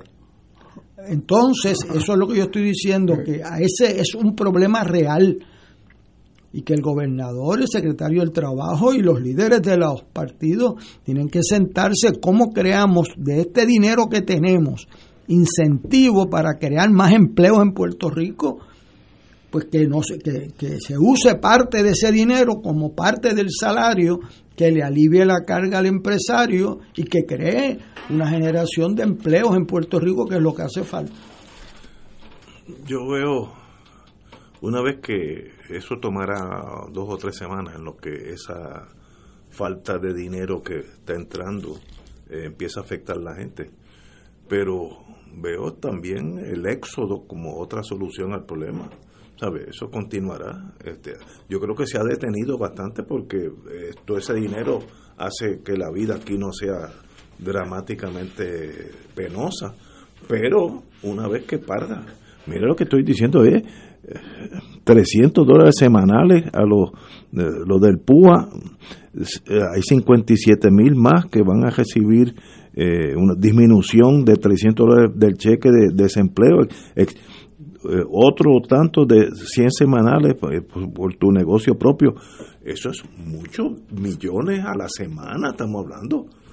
50, 60 mil personas por 300 dólares a la semana, eh, son 1.200 más unos 57 mil también 300 a la semana. Ahí hay más de 110 mil personas a 300 dólares a la semana es un montón de dinero. Al mes son millones de pesos.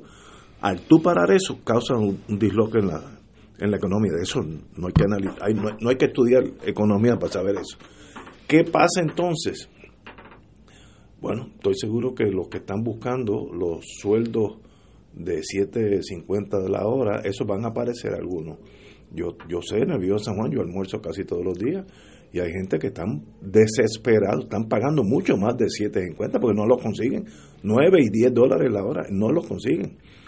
Y eso volverá. Ahora, no creo que la, la, economía pueda sustituir esa realidad de dinero. Yo creo que la emigración continuará, que trae sus cosas buenas y sus cosas malas, pero también causa dolor. Emigrar no es fácil para nadie, emigrar aún en las mejores condiciones siempre hay una etapa emocional al principio, aunque ya tú conozcas el lenguaje y tengas tu profesión, pues si yo caigo ahora mismo en Detroit, ¿Dónde está el Tribunal Federal? Pues tengo que averiguar dónde está, cómo llego allí, cuáles son, ¿sabes?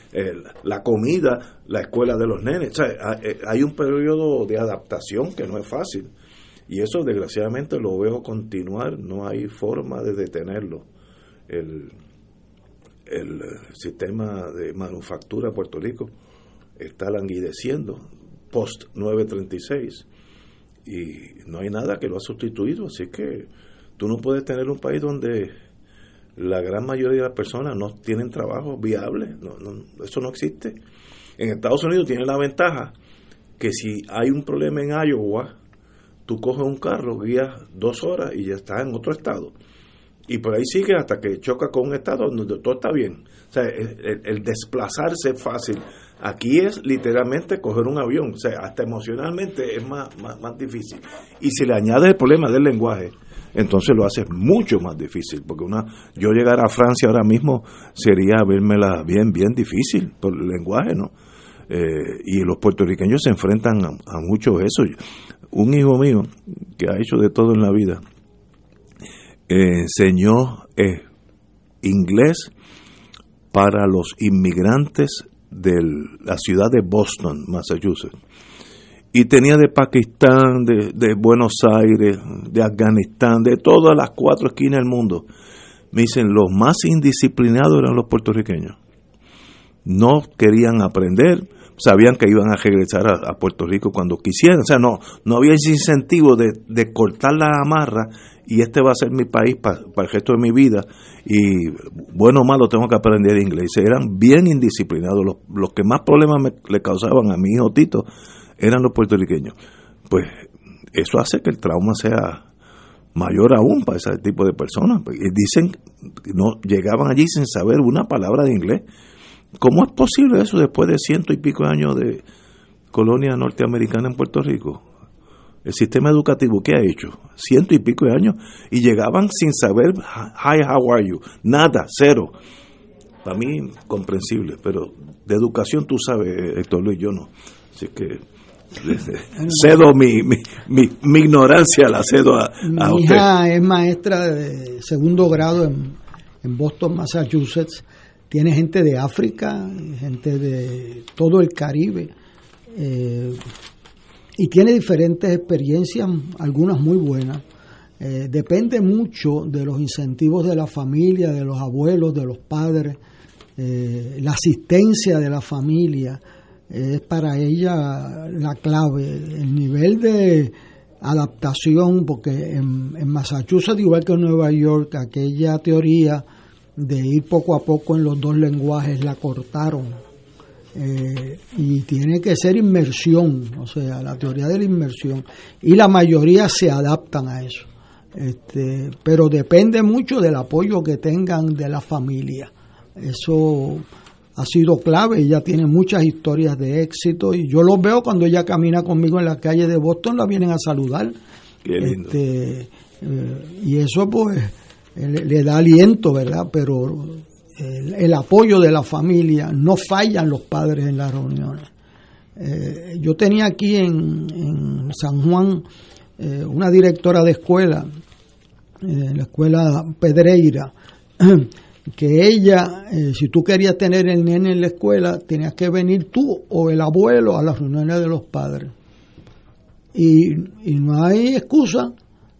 Oye, y era asistencia perfecta este, y los maestros querían venir a trabajar a esa escuela, aunque trabajaban más que en la otra, porque creaban eh, una generación de estudiantes que aprendía. Y el municipio le pagaba hasta las 6 de la tarde tenerla abierta la escuela, porque lo otro es que cierran a la escuela a las 2 de la tarde o a la 1 y media, ¿y qué tú haces con esos nenes? Este, y ahí es que tenemos la oportunidad de crecer. Aquí hay educadores de primera en ese sistema pero yo veo que los incentivos están al revés. Que, porque si tú le pagas lo mismo al que no viene que al ah, que viene, estoy de acuerdo. pues entonces el incentivo opera al revés.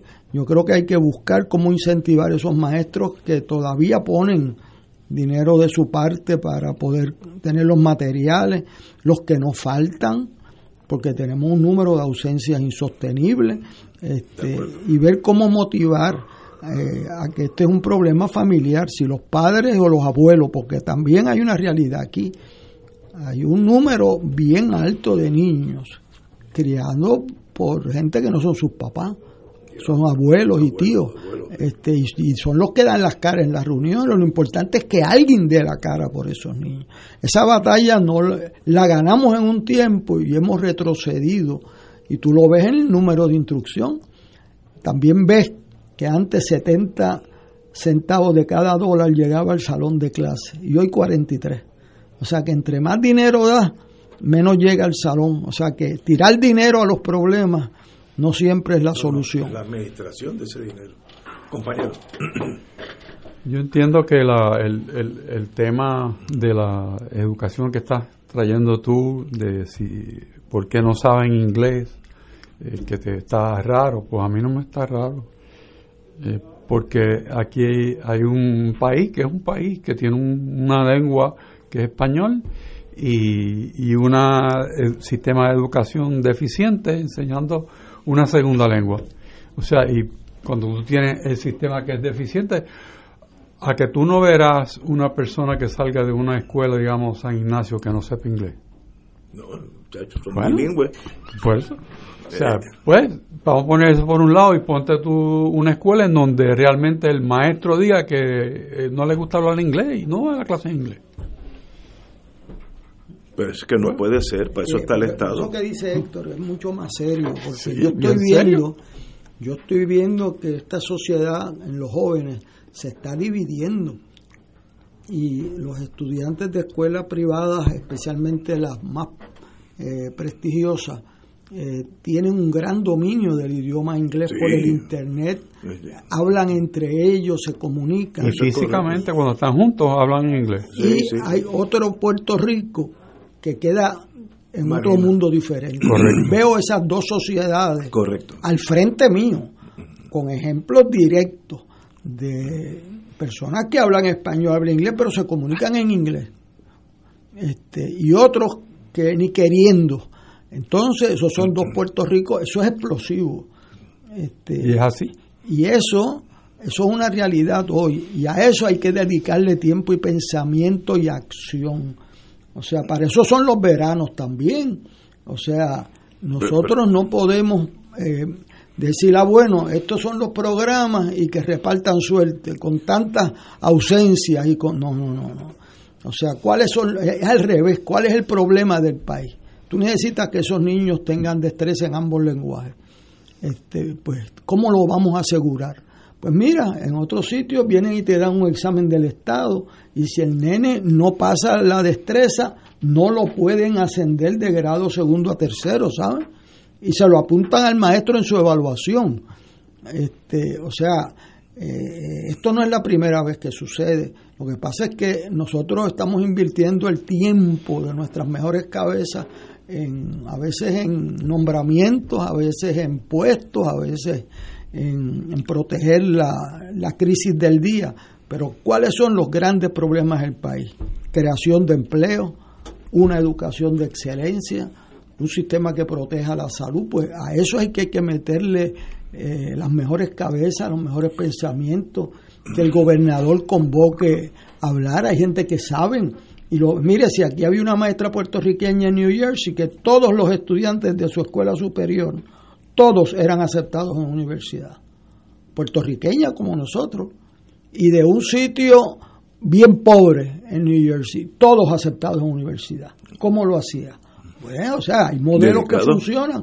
Hay una maestra ahí en el estudio del Senado, en la escuela de San José, que tenía un promedio mucho más alto que en otra escuela. Y ella decía, bueno, porque me dieron el poder de que el maestro que faltara yo lo sacara. Ah, o sea que la responsabilidad y el poder no pueden estar distanciados. Vamos a una pausa, amigos, regresamos.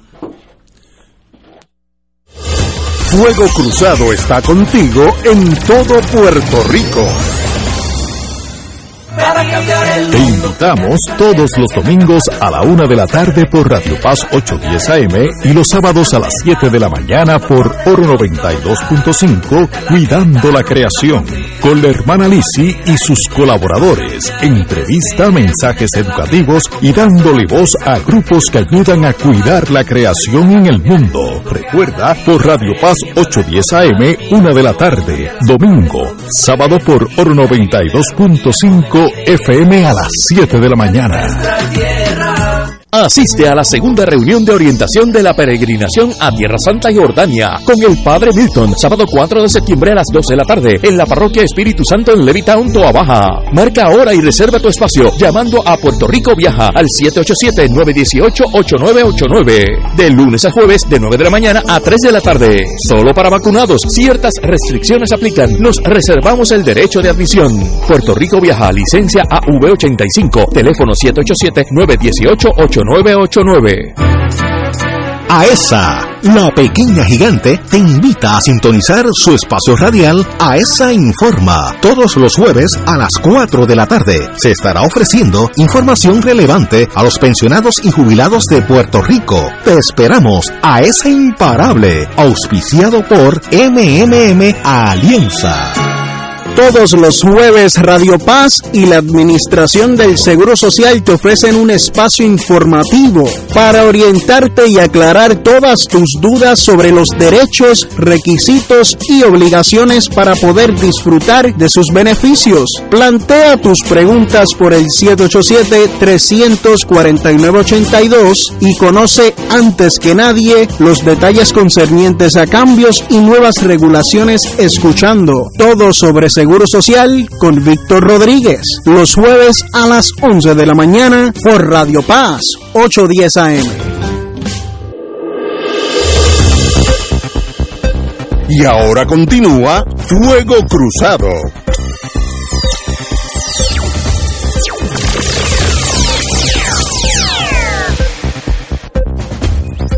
Tengo una pregunta a ustedes en torno al sistema educativo.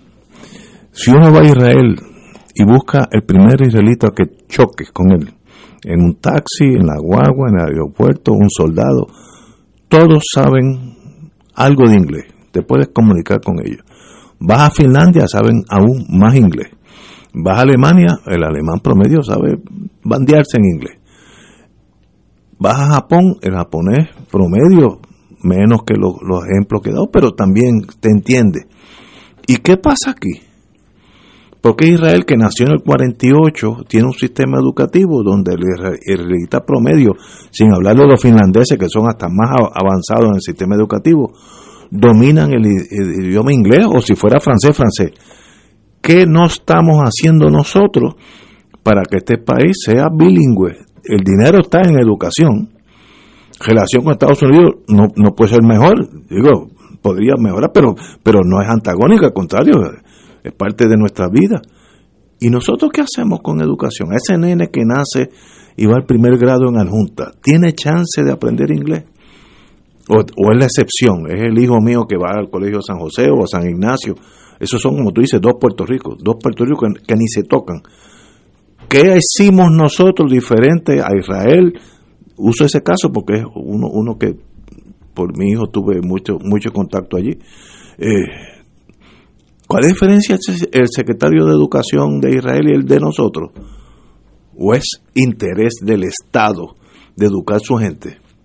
No sé, yo, yo no sé la solución, estoy diciendo lo que he visto. Y nosotros, como me dijo mi hijo, hay gente puertorriqueños que llegan aquí con ganas de trabajar, no saben una palabra de inglés. ¿Cómo eso es posible? Dejo la pregunta sobre la mesa a aquellos que saben del sistema de educación. O, o mejor, cuando nombremos un secretario de educación. bueno, yo creo que hay, que hay que estudiar las alternativas. Hay sitios donde ha sido exitoso, depende mucho del magisterio y de los padres. Eh, hay sitios que tienen conciencia. Eso hay una carta de 1934 del presidente Roosevelt eh, a Gallardo amenazándolo con su nombramiento si los puertorriqueños no aprenden inglés para que puedan trabajar en Estados Unidos. Este, que él la contesta without fear or favor. Este, y ahí es que votan a Doña Inés de maestra de español de la Central High. Eh, yo creo que es el interés de todos los puertorriqueños en no politizar ese issue y de tener y sentarnos. Aquí hay gente que saben eh, de eso y no y nosotros como dice Ignacio tenemos un laboratorio natural porque aquí todo el mundo tiene familia este pero claro si tú lo politizas pues ahora eh, yo vi las estadísticas y en inglés habían subido más que en otras materias en los exámenes pero cuando tú ves las estadísticas de los exámenes y el dinero que le asignamos a educación en esta mesa si tú ves las estadísticas que se cuelga más de la mitad de los exámenes. Entonces tú tienes que tener un problema drástico. O sea, ningún sitio del mundo tiene un sistema que invierte su primera prioridad de presupuesto en educación y que no tenga unos, unos resultados que justifiquen esa prioridad. Así que yo creo que hay que repensar el sistema educativo con mucha honradez, eh, trayendo las mejores cabezas. Había un japonés americano que se dedicaba a eso, este, que estaba en California. Las Naciones Unidas tienen una unidad, pero nosotros no podemos seguir gastando la primera prioridad y, no, y teniendo los resultados que estamos teniendo en el sistema educativo. Eso es una realidad dolorosa, pero el no expresarla no deja de ser una realidad ni deja de ser eh, de quebrar oportunidades para muchas vidas de niños puertorriqueños. Compañero. Yo coincido que la, el problema es la educación donde se obtiene, porque tenemos varios sistemas funcionando y unos te producen gente que sabe inglés y otros que no. Exacto. Saben inglés. O sea, y el sistema está corriendo y entonces también podemos decir que el sistema público eh, en algunas experiencias produce también personas que saben inglés y son exitosos y van y compiten en universidades en Estados Unidos y salen muy bien. Pero que hay una, una, una parte del país que como que no le gusta hablar inglés.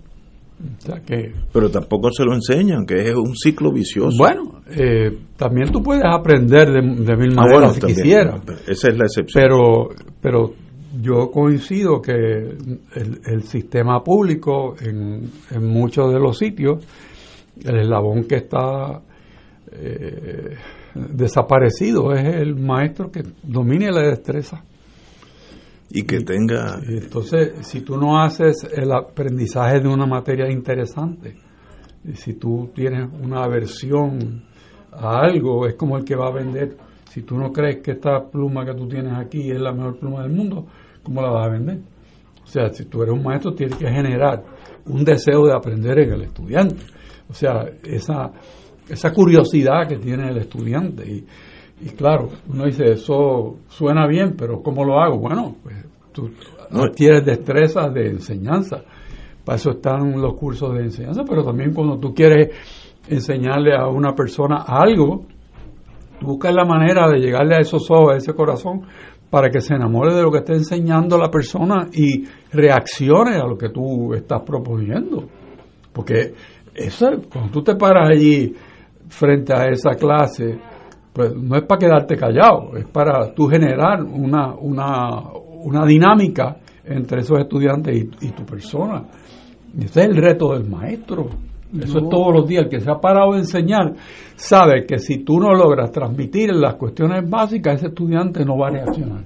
Yo eh, coincido y expreso algo más.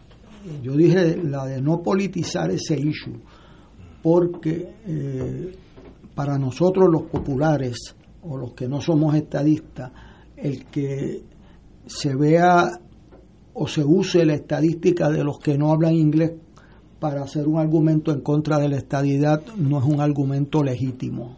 Eh, yo creo que eso requiere unos esfuerzos de despolitizar ese issue este, y que nosotros sepamos básico. nosotros sepamos que vamos a defender lo que nosotros usted quiere ser independentista estado libre asociado pero eso no puede ser a costa de citar la estadística de que la mitad de los niños no, no saben inglés este y eso yo creo que es, es algo que hay que sentarse a hablar, que sentarse a hablar y no estar en discurso, porque eh, eh, la realidad es que ese no debe ser un tema de debate en Puerto Rico.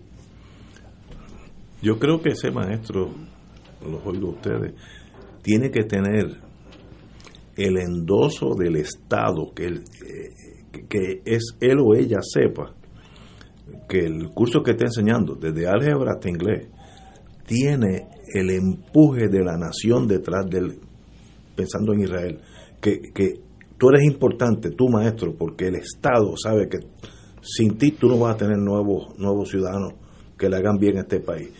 Eso no existe aquí, como tú dices, algunos maestros faltan todos los viernes, el ciclo entero, el ciclo entero de, de, clases, y no pasa nada, y cobran lo mismo que el que se fue allí todos los días.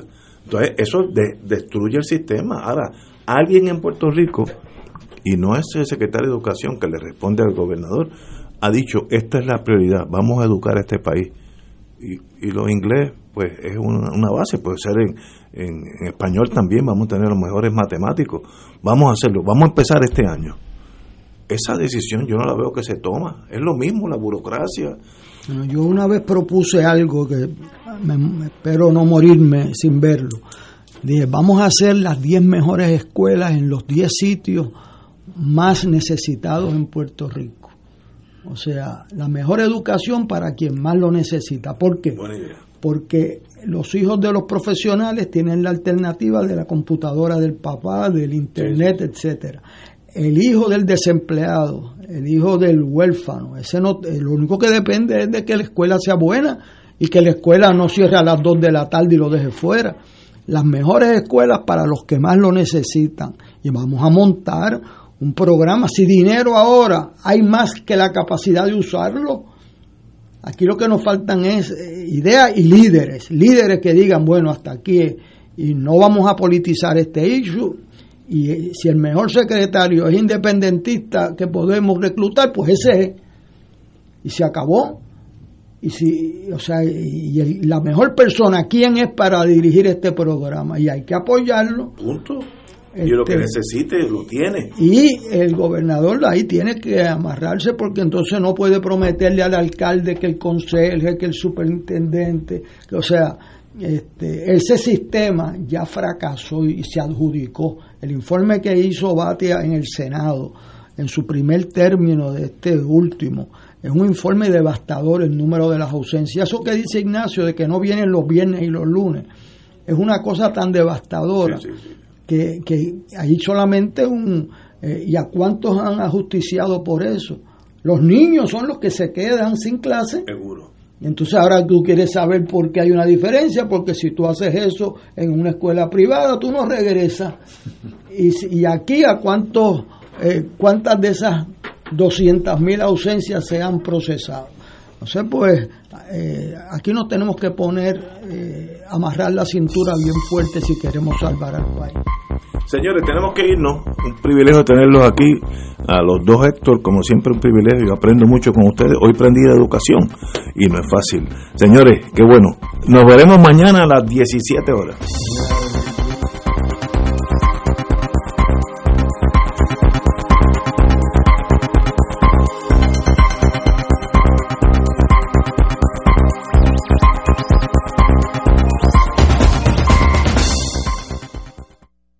Esta emisora y sus anunciantes no se solidarizan necesariamente con las expresiones vertidas en el programa que acaban de escuchar.